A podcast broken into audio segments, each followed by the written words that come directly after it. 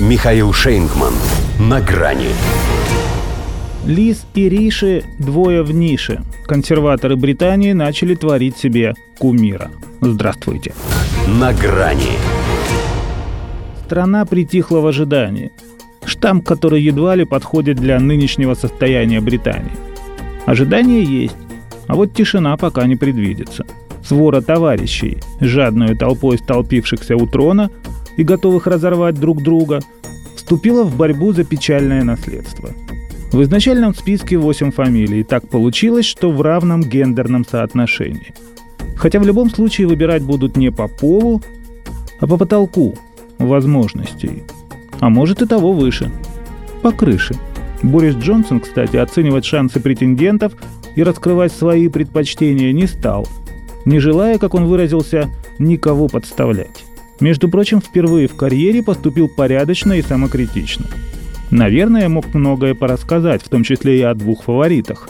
О том, например, как бухал на ковидных вечеринках с экс-канцлером казначейства Риша Сунаком, тот тоже отделался штрафом, или когда же он хватался за голову, слушая истерический бред фурин-офисной Листрас. Но и о том, как оба его благополучно предали, при том, что один считался ближайшим соратником, а вторую так и вовсе окрестили Джонсоном в юбке. Однако именно Риши первым побежал с корабля, открыв фатальный для Бориса поток правительственных отставок. Алис, пусть и сохранила должность, но завела себе предвыборный штаб еще месяц назад. Что, впрочем, говорит скорее не столько об ее проницательности и дальновидности, они там не ночевали, сколько о тех силах, что за ней стоят. Примерно тогда британские СМИ начали разносить слухи о том, что спонсоры консервативной партии подумывают о смене премьера. А ведь Джонсон в ту пору еще собирался править до 2030 года. Да и Трасс всячески демонстрировала ему поддержку. Притупляла бдительность, как выясняется. Не в пример ей выпускник Оксфорда и Стэнфорда Сунак сам себе спонсор. Один из самых состоятельных политиков Соединенного Королевства – что, однако, в ситуации критического обнищания подданных Ее Величества может вызвать даже большее раздражение, чем его небританское происхождение. Родители из Пенджаба, сам женат на дочке индийского миллиардера.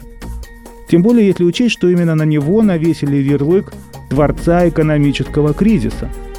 Правда, с легкой руки его конкурентов.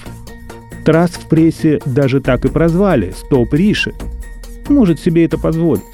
Во-первых, в отличие от него, она формально не причастна к внутренним проблемам, поскольку занималась исключительно делами Украины.